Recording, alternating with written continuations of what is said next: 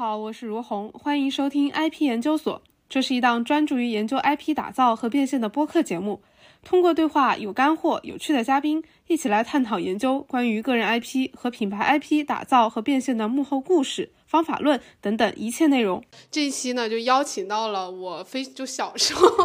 不是小时候，就是希望英语大赛的这个。制片人，然后也是主持人，然后也是前央视双语主持人的这个赵英奇老师，应该也是我们大部分就是有一点文化、学习英语，就是爱学习英语的小朋友从小到大的这个偶像，然后也是不老的传奇。对对对对，然后然后今天然后邀请到英奇老师，以及呢。他幕后的这个男人，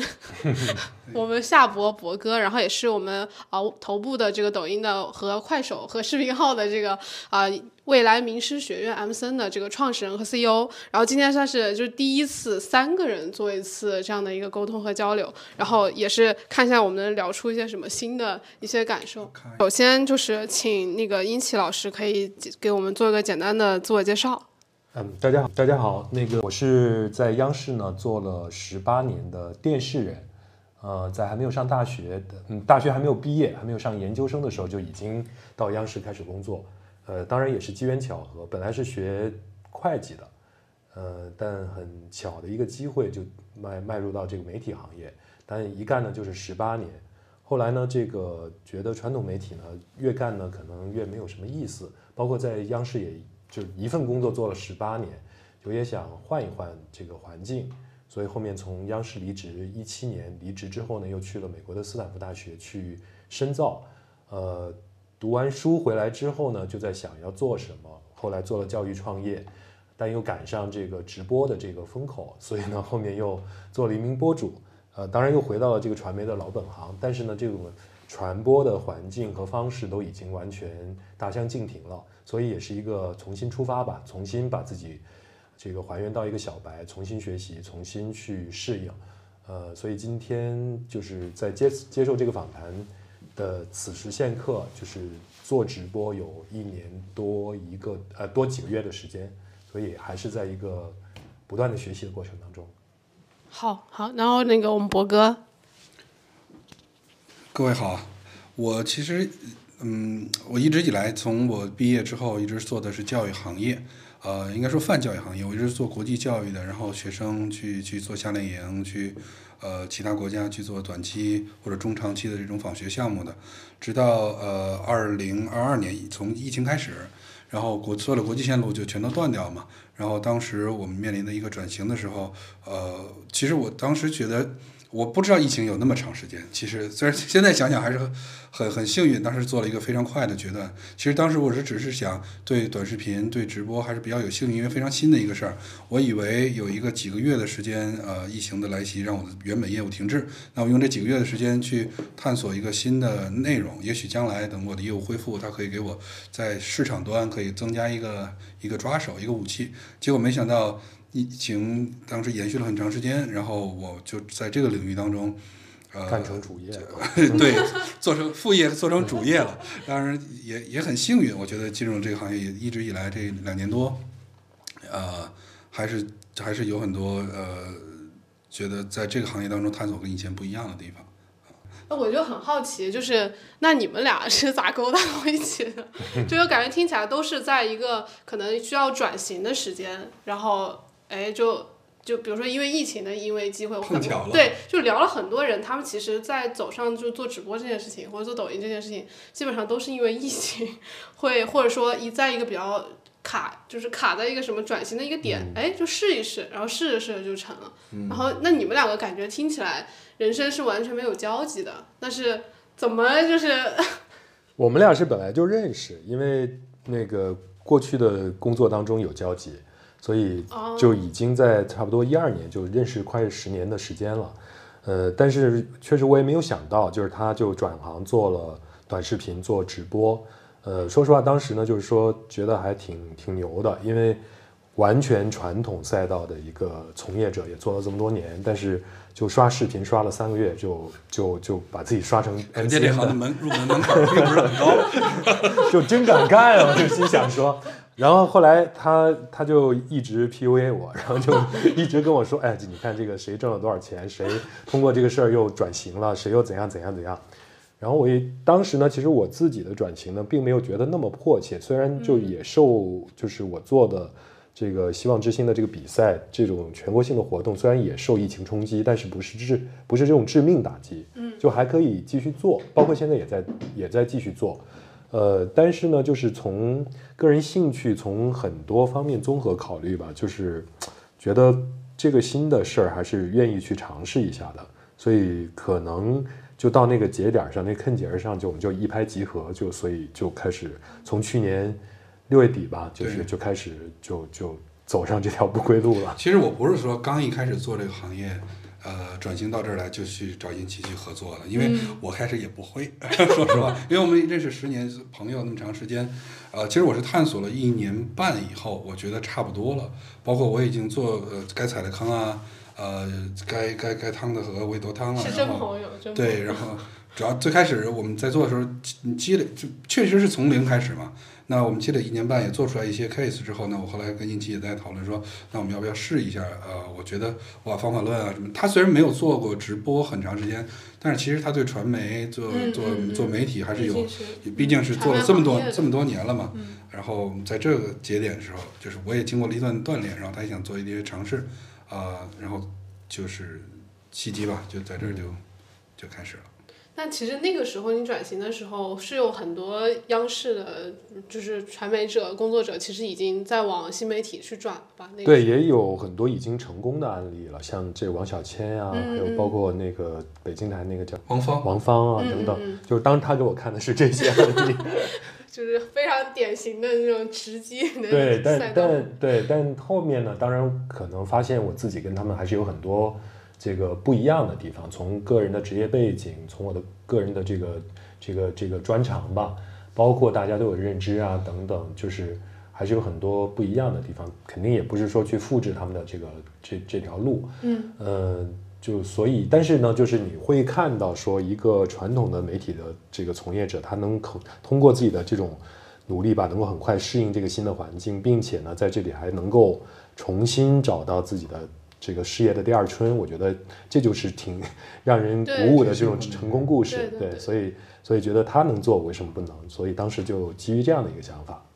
明白。所以你刚开始的时候会有这种从这种央视出来之后的那种，再转到主当主播这件事情，其实之前还是会有一些争议的嘛。就是大家会说，哎，你是央视主持人，你为什么要来直播带货呢？就是或者大家会调侃说，就是宇宙的尽头就是在做直播带货。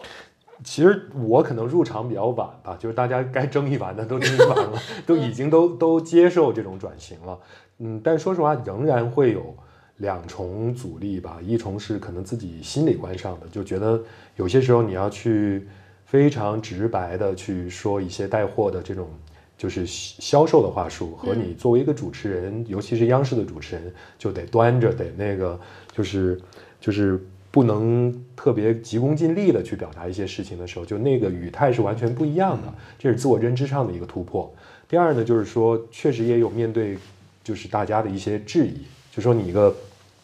对吧？为老不尊，什么这个 这个没落了，或者是这个没没救了，什么就就就等等吧，就类似的这种语言，我觉得也还是时不常能听到一些。但其实这个我觉得很正常，因为这么多人都在做这个事情。没有什么拉不下脸的。再一个呢，就是说，所谓这些质疑，就是大家可能对于央视主持人这五个字的一个认知吧，就是它是有一个框架在那儿的。但第一，我本来也不是了；第二呢，就是说，为什么演原来的央视主持人就不能做这些事儿呢？嗯嗯。所以这这是一个新的业态，新的一种，对吧？一个一个，就是甚至是你的人生的一种新的活法。为什么不去拥抱它，而要选择？就是把自己就禁锢在那样五个字的一个框架之内呢？对，其实也是一种就是固有的一些僵化的印象。谁说谁就应该是怎么样的？没有没有这个定义。所以，那你你也你也在直播，是虽然相比你在主持人这个事业上可能是个比较短的时间，但你你也有一年多时间。但是其实这本来这个事情也没有多长的这个时间。但是相比于你在央视的那个。状态和经历，你也是通不同的媒介形式嘛。然后，那你感觉这两边有什么就非常大的差异吗？因为很少人其实能够像你一样去感受这两大这个媒介的一个差别。我觉得，说实话，就是如果就是对于很多转型的主播来说，就是可能要适应的最大的转变，就是从一个纯粹的内容传播者变为一个。呃，就是要跟观跟受众链接起来，就目的性更强。就是就说的直白点，就是你要销售产品，你要去完成转化，就是就是这个这个突破是可能最大的一个挑战。呃，其他方面呢，我觉得就是反正就是说话嘛，就是从从传播的本质，从你跟大家沟通的这个本质来说是没有本质性的差异的，只是说你现在更直接。就是你要面对的是实实在在的人，你要促成他们去去去行动，呃，和原来你可能就是作为主持人，你需要去传播一个内容，你可能传递一份情感，你要直击他的内心，呃，当然，其实好的主播，我认为就是他也是承载这些情感诉求，人的很多的这样的一些，除了自己的所谓刚需之外，就是。很多其他方面跟你达成的共鸣，就是好的主播他一定是能够去促成这个共鸣的达成的。呃，当然现在呢，就是从我自己目前做的事情来说呢，其实还没有到那样一个层面上，就是相对来说还是比较，嗯，怎么说呢？相对比较重复，比较简单，比较，呃，包括就是比如说我我们的这个售卖的课程。那么相对也是比较单一的，所以呢，其实相对话术上就也没有那么丰富。但我希望就是说有一天，就是比如说，要么是我可能去链接到的人更多元，然后我的产品也更多元，我去跟大家打交道的方式也会更加有层次、有变化。要么呢，就是说我可能会换一种方式去跟大家完成这种沟通，就是也包括现在在在线上，就是也有很多主播也会跟大家连线啊，也会跟大家有。就是直面一对一的这样的一些沟通啊，我觉得其实这会让主播你会觉得自己的工作会更有呃色彩和意义。就是现在呢，就是纯从我的角度来说，相对比较简单和单一。但是我觉得这也是一个修炼的过程吧，就是把一些基本的这个这个就是一些你在这个平台上去传播、去表达的一些基本功修炼好了之后，然后去去。裂变出来更多的一些技能包，然后更多的一些表达方式和沟通手段，然后跟还是跟大家建立刚才我说的，除了刚需层面之外的更多的诉求的一些对接。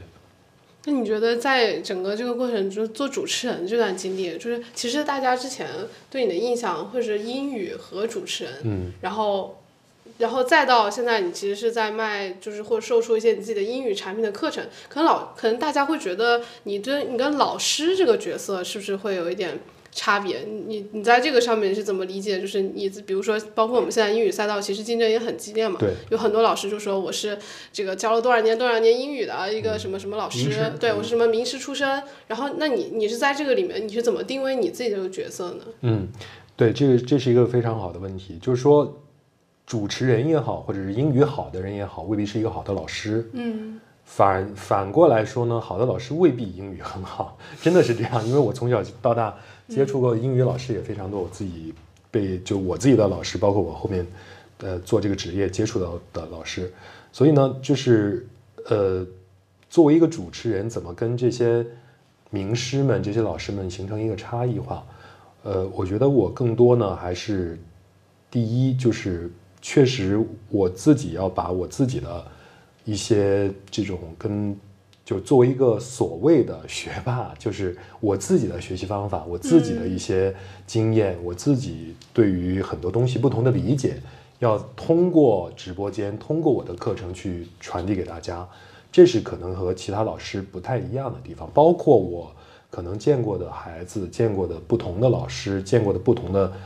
这个老师的一些教法。一些学习的理念，呃，也包括我自己去斯坦福求学，就是在那里，就是美国的大学是怎么来教学生的，等等吧。这些我希望能够通过这个课程去传递给大家。当然，现在还有很多距离也在不断的去优化。但我觉得真正要打差异化，可能包括我自己的这个传媒的这些背景，对吧？就是毕竟是在央视的那样一个高起点、高高水准的这样一个平台下，那我制作出来的内容是不是能够比其他老师的要更加优质和精良？这个是就是真正应该有差异化的地方。呃，至于说就是另外一个层面，就是我有没有别的老师教的好，这个我不敢说。嗯，只能说可能很多，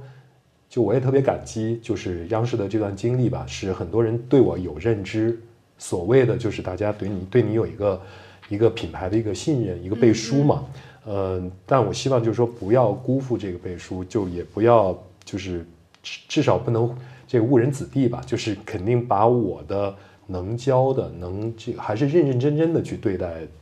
眼前做的内容的产出。不管是在直播间还是在课程当中的，这样呢，就是跟大家虽然基于情感、基于信任购买了我的课程，但是呢，真正要交付一个好的结果。嗯，我补充一点这个问题我正好也想问对，你，就是因为我我是专门在做，包括殷琦也好，所有还有其他老师也好，我们在做人设定位时，因为我跟殷琦认识很长时间，里面他身上有几个点，我觉得是非常呃独特的，跟其他很多老师是不一样的。就是第一，他在央视的这十几年的工十八年吧这个样的工作经验当中，他不是一个普通的英语主持人，他他因为他一直在做英语教学节目。嗯他所有的内容产出其实就是以教学为目的而去录制的希望英语啊、英语比赛呀、等等一系列。它跟一个纯比如说九套的那种新播新闻的主持人是不一样，因为他所有的内容的出发点就是以教学为出发点来出发的。所以包括后期我们在做我们的课程体系，包括我们的那个直播内容里面，其实在他原来的那种教学体系当中，我们是有很多很多的滋养的获取的。这这是第一，呃，第二呢是说，呃，因其本身他就是一个从小的一个学霸，呃，体质，这点我非常了解。你也知道，我们应该是同门嘛，应该是对吧？我师兄，师兄，嗯呃，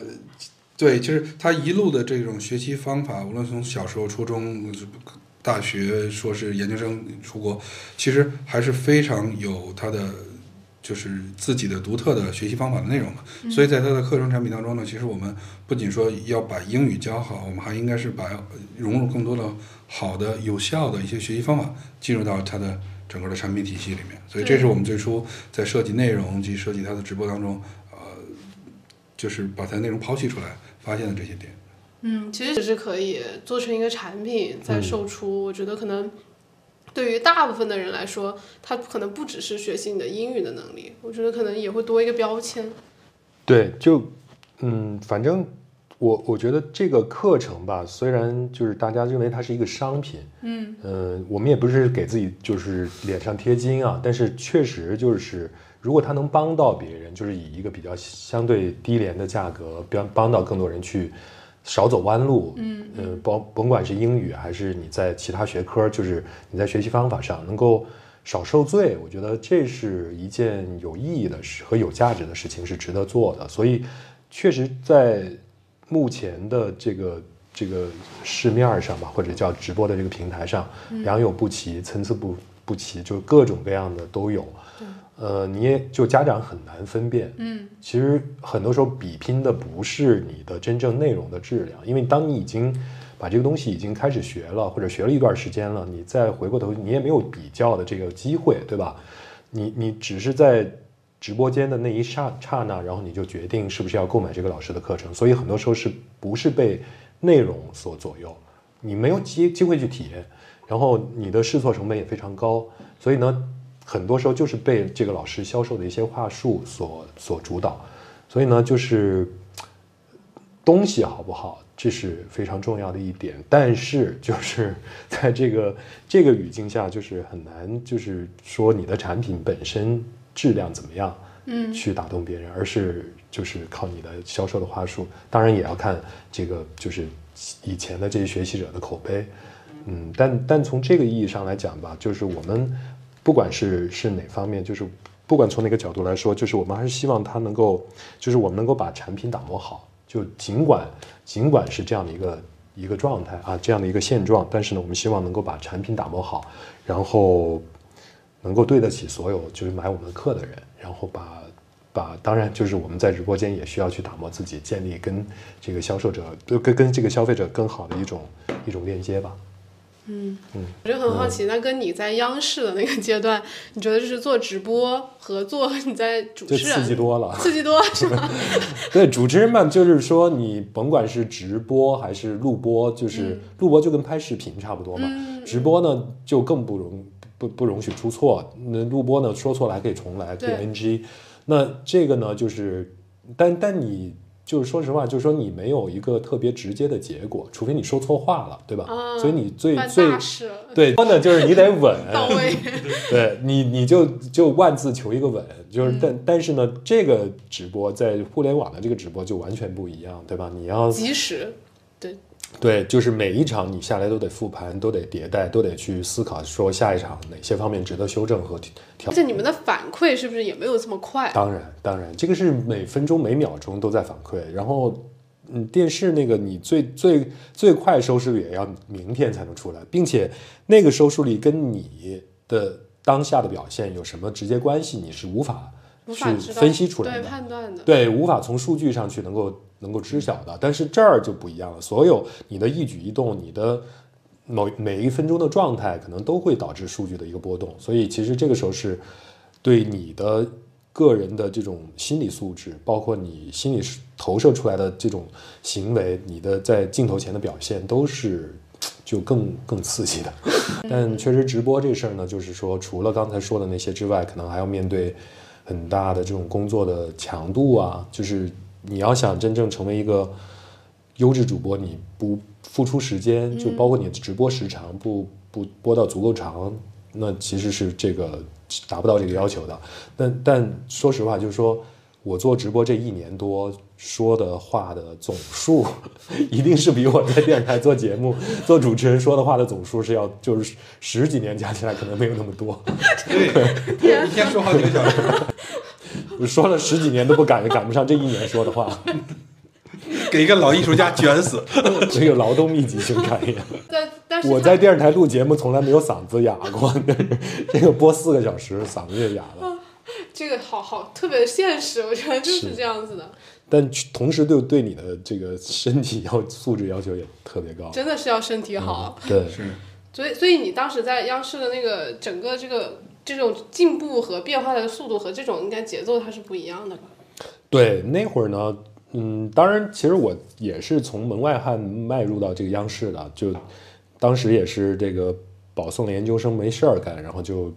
这个央视在招主持人，那会儿央视还是比较开放、比较包容的，然后就就像我们这些没有任何经历的和当时的北京广播学院，也是现在中国传媒大学的那些专业的学生在一块儿去选拔主持人，但我居然被选上了，所以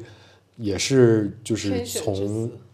也没有，就是从这个从零开始吧。那会儿也不会面对镜头去表现自己，但就只能对着镜子，对着反复这个回看自己的录像，去修正自己的一些不良的这种表达习惯等等吧。就但那个呢，就是说没有那么大的压力和没有那么就是嗯，就自我给自己的压力，就去多数是还是来自于内驱的这种这种想把自己变得更好，去不断的在迭代和学习。但那个迭代速度和对自己的这种加码呀、强度啊各方面，相对来说比现在还是要要慢和好很多的。现在嘛，就是说你每天都在面对数据，每天都在面对这种不同的变化。每天如果数据和情况不好，那其实你不开心的是自己，就是嗯，所以就你也必须得去去尽快去适应、去完成。所以从这个角度上来说呢，我觉得我们我跟夏博我们的配合还是就还是还是挺好的，就是就是他呢会有的时候说一些直击问题的话，嗯，因为这些问题是你在主播台上你自己看不到的，嗯，但但说实话，这些问题说出来的时候，其实你心里面是会不舒服的，对吧？就是对吧？咱也是老，挑非常非常讨厌的角色嘛。咱也是老主持人，就是种种吧。其实不光是就是说话呀、状态啊、方这些方面的问题，就是反正很多问题吧。但是从从一个就是旁观者角度说出来呢，就是会让你感到不舒服，但你又知道这是对的，嗯，所以我会选择去听、去去去修正。但我觉得可能不是所有主播都有，就就是所有主播，尤其是一个对吧？做了十几年主持人的一个主播，愿意去听，愿意去采纳。呃，反过来呢，就是说，就是对吧？他能找到像我这样的也不容易，所以 就是我们就还是对，还是你知道给一个老艺术家挑毛病，这是要多大的勇气吗？我们应该是讨论完了之后，定制一个嗯比较统一的一个方向，然后一块儿去执行。其实我们俩配合还可以。你看，像五月份那会儿疫情嘛，嗯啊、对同事们都来不了，我就而只有我们俩且这边的那个那个滴滴都断了，所以我就每天开着车来，然后他从这儿过来，就我们只剩我们两个人在这儿工作了。其实那一个月我们的效率还是挺高的，对。其实不需要那么多人。好像不需要，说实话，不要让我们公司小伙伴听见。就我们俩干完一会儿之后，嗯开瓶酒，俩人坐这喝一会儿，挺好的。对，所以其实我我现在发现，如果说真的没有什么信任基础，因为很多这样 MCN 机构嘛，就是和一些 IP 或主播合作合作，可能就就跑路了。对对，或者后面因为分分成不不均啊，或者就有争议啊，然后就又又散了。我特别不同意一点的就是，我觉得不能把跟主播的服务流程化这件事情，因为主播不是商品，他是人，人和人之间就是要有信任感的。包括音奇，就是呃，其实音奇是有他自己的直播运营什么的，嗯，就是这个直播运营，其实我们也调换过好几个，就是一定要这个人和音奇之间能也能达成信任感。虽然他是一个运营，其实给音奇做运营是有很大压力，一个小小小小姑娘，对吧？小时候看他节目长大的，然后坐在这里做音，还得给他下指令，对吧？你想想，不准下，你可以下再播一会儿吗？就就这样问。我打三个波对对对对对对。是这样吗？对，现在你我我我曾经在我们一块儿那个团建吃饭的时候，我表达过，我说那个 这个时候心里面很不舒服。然后第二天小伙伴就把这个话就话术就改了，能再播一会儿吗 打三个问号，然后我们可以再打一会儿吗？你看我们干运营多不容易嘛。非常细节，是的。但是有些地方，我觉得或者有些公司比较大，它其实是把这个主播的工作非常非常模块化，然后非常流程化。那我觉得就是太冷冰冰了，对于主播，嗯、就是啊主播之间是和就像刚才我说那信任感，他就很难，人和机器是很难产生信任感的。如果我们把主播当机器，呃，主播也当运营当机器，咱俩就是有事儿说事儿，没事儿拜拜。那这个信任感其实建立不起来了。然后在直播当中，每每一秒钟、每一分钟发生这些事情，我在给你下指令时，其实大家是心里非常存疑的。明白，所以你你怎么定位你们这个公司？你你这个思路跟我之前听的还不太一样，就确实感觉对我知道很多大部分主播 SOP 啊，然后我我们也有 SOP，对我们也有服务主播的 SOP。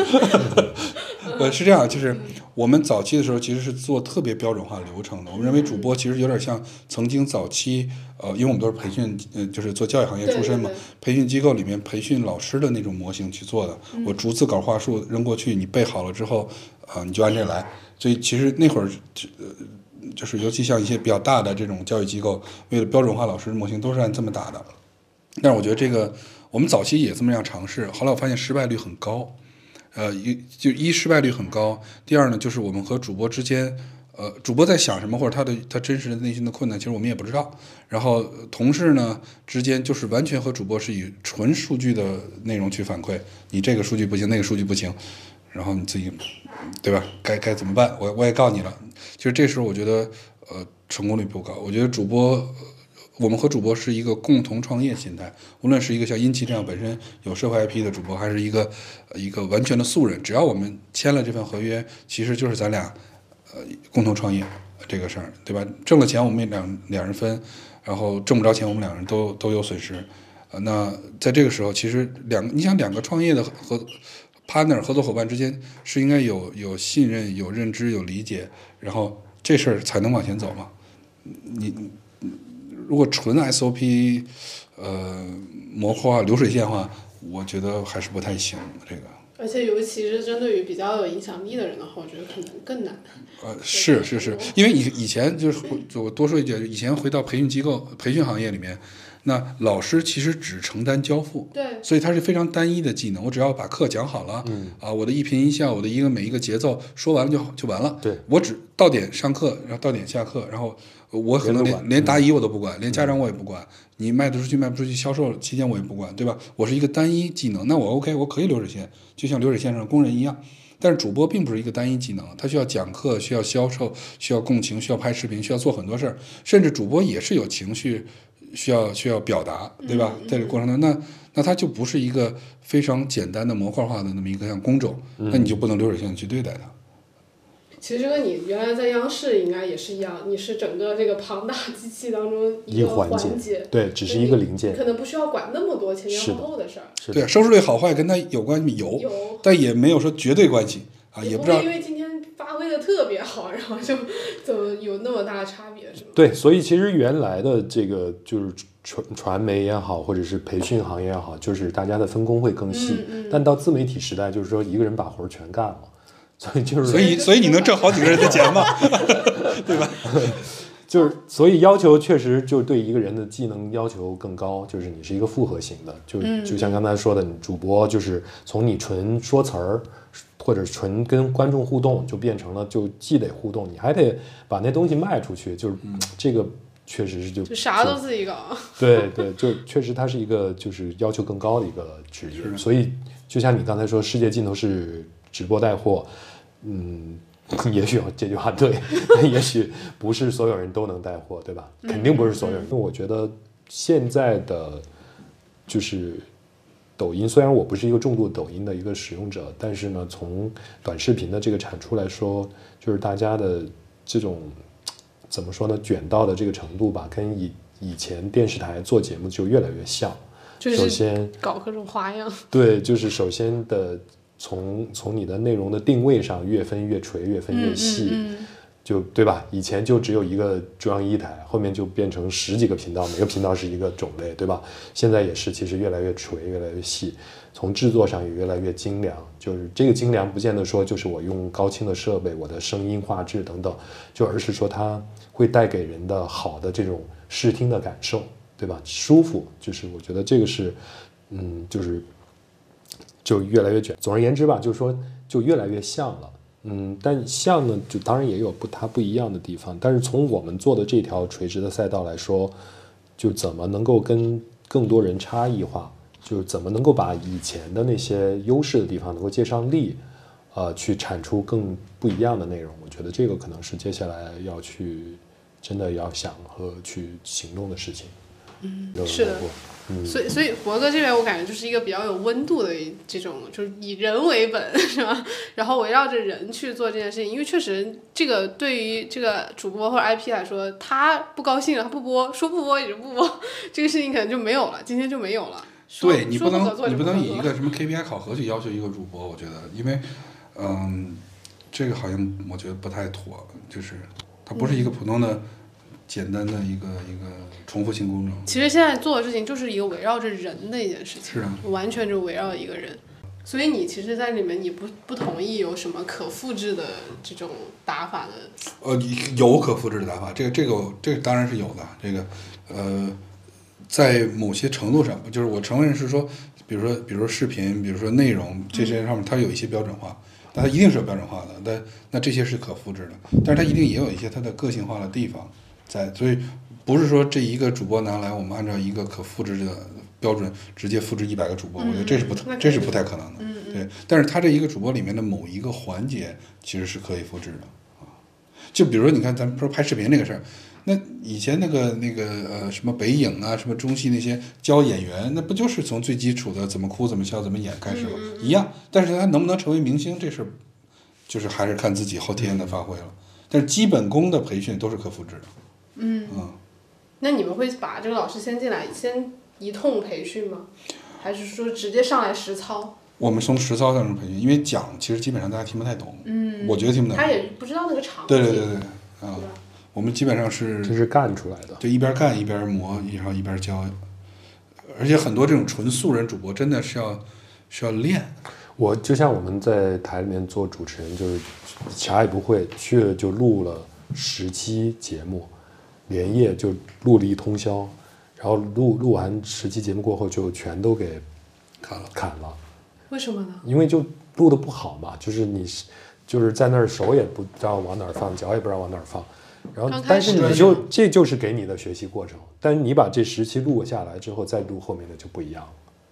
嗯。但是就是你看这种，他得特别认知说哦，我在台，他对电视台是有每个新主播他有敬畏之心的，他知道哦，我要按照老老导演说的、老主持人说的去教我，这才是有敬畏之心的。那嗯，其实我觉得做直播里面这些素人新主播其实也一样，他对这件事情就是有敬畏之心的。我对平台有敬畏之心，我对内容有敬畏之心，那我应该去学习符合平台呃呈现方式的一些技能，那就是应该这样嘛。呃，IP 合作的过程中，就是有什么很大的挑战吗？因为你你们现在应该有几个老师啊？我们有十呃，其实前前后后我们一共签过大概一百七十多位老师，这么多老师吗？只有干翻了这么多老师才敢跟一期合作吧？不是是，但是我们现在呃重点在做的大概有十几位吧，哦，有十几位。对，有很多已经淘汰的啊、不做的也有很多，从头开始啊。其实你说这个挑战这个事儿吧，如果说从选选找老师、选合作方的这个上来讲，我觉得目前能看到最大的挑战是，其实选人成本很高。嗯呃，因为对于一个你也知道，其实做主播来说，尤其做知识类主播，对吧？你的内容要好，你的课讲的要好，同时还得具备销售能力，对吧，还得有镜头感。其实这样都非常具备的人本身就很少，呃，而且很多人我们才发现，他们在初期的时候其实也不清楚自己呃是否全都具备。我觉得我们在初期的时候需要跟老师们去去沟通、去磨合。呃，其实我们主要做了孵化，这个是怎么孵化呢？就是把他身上本身有具备的长板给他梳理清楚了，应该如何去有效的对外表达，嗯还有把他身上本身可能缺乏一些东西，把它激发出来。呃，他得他得有这个东西，我们才能激发出来。有的人是没有，就是让我们去补，其实是很难补的。只是他确实有可能未必以前被挖掘出来，那我们就是把它挖掘出来，所以把它作为一个比较好的，又能讲，又能销售，又能直播，又能拍视频，这样比较全面的人。所以能找到这样人呢，我们前期的这个时间成本、人力成本其实是很高的。我们要找到人去沟通、去激发，呃，然后失败，然后再换新人，所以所以才有。其实我们基本上可能会是百二、百三的成功率吧，可能我们百二百三的成功率。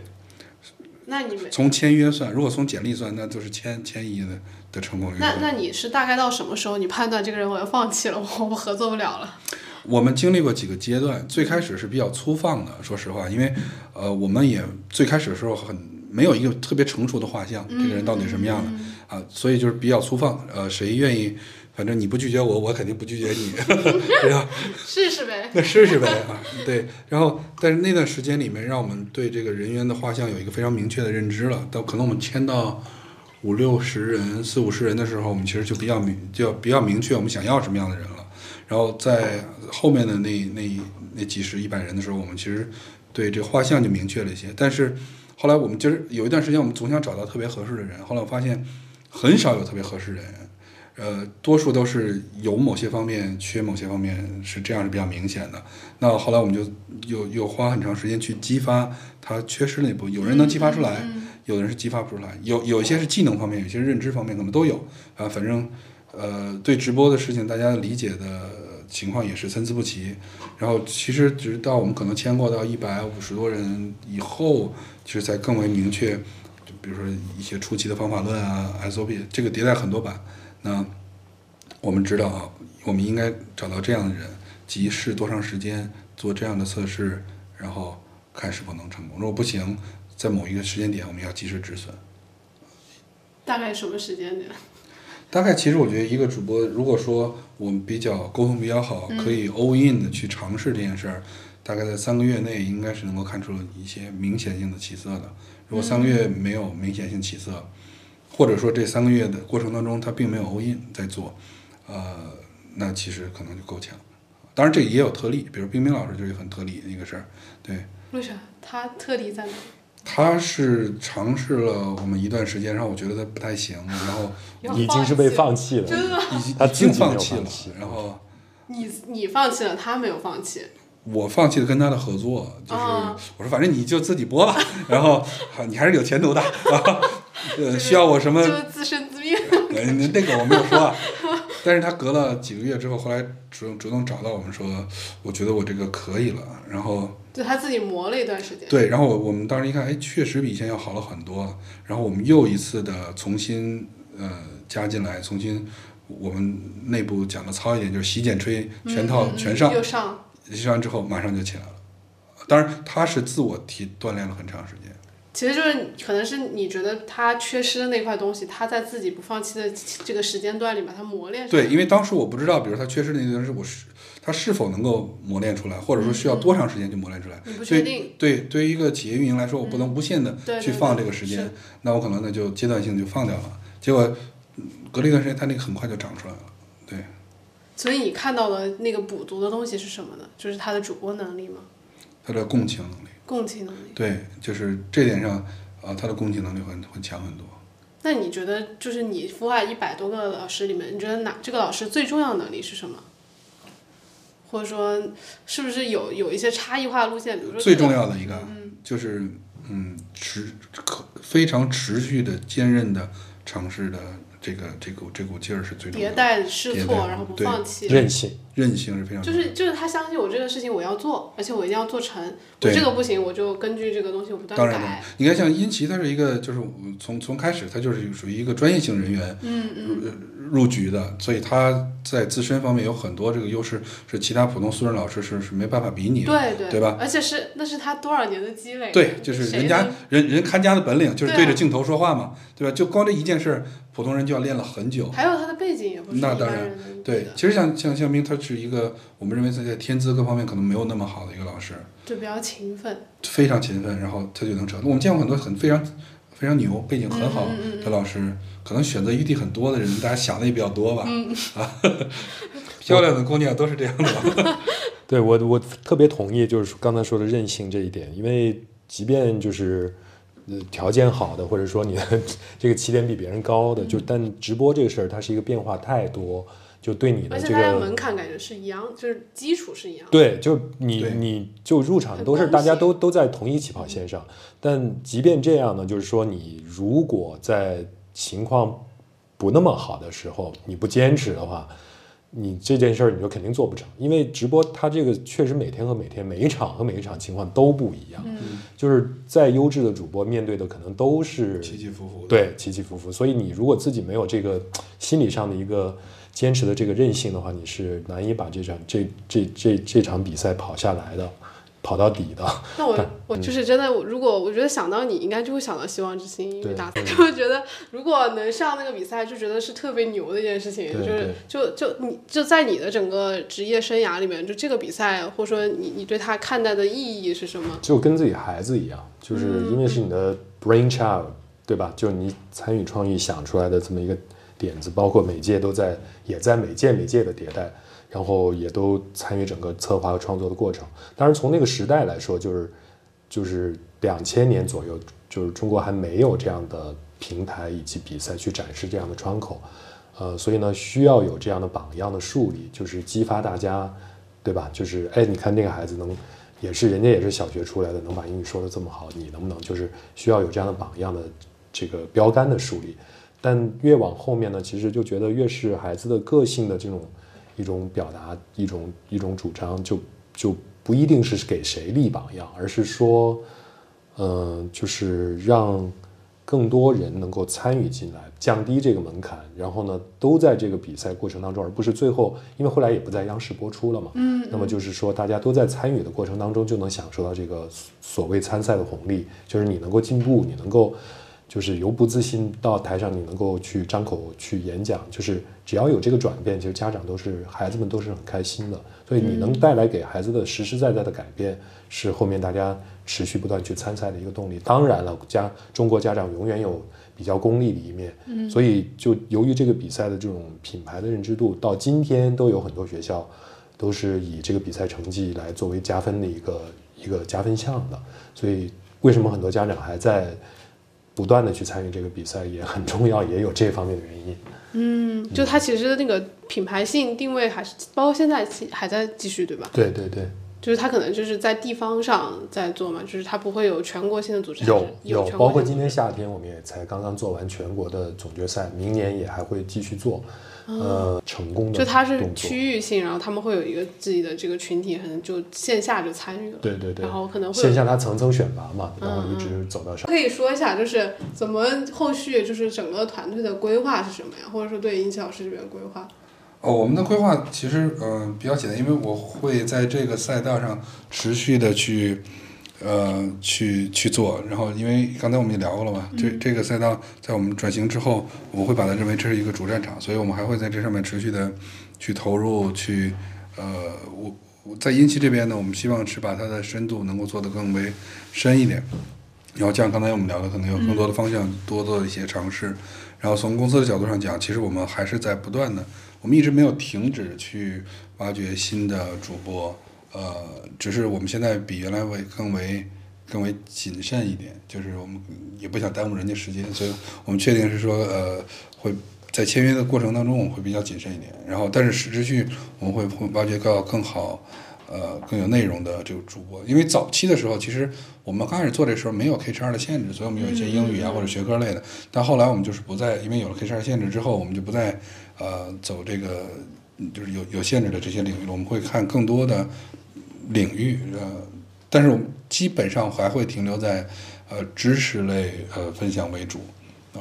目前没有考虑过就直接走带货啊那种那种电纯电商类的，还是知识分享类的，只是可能赛道会有更多的选择，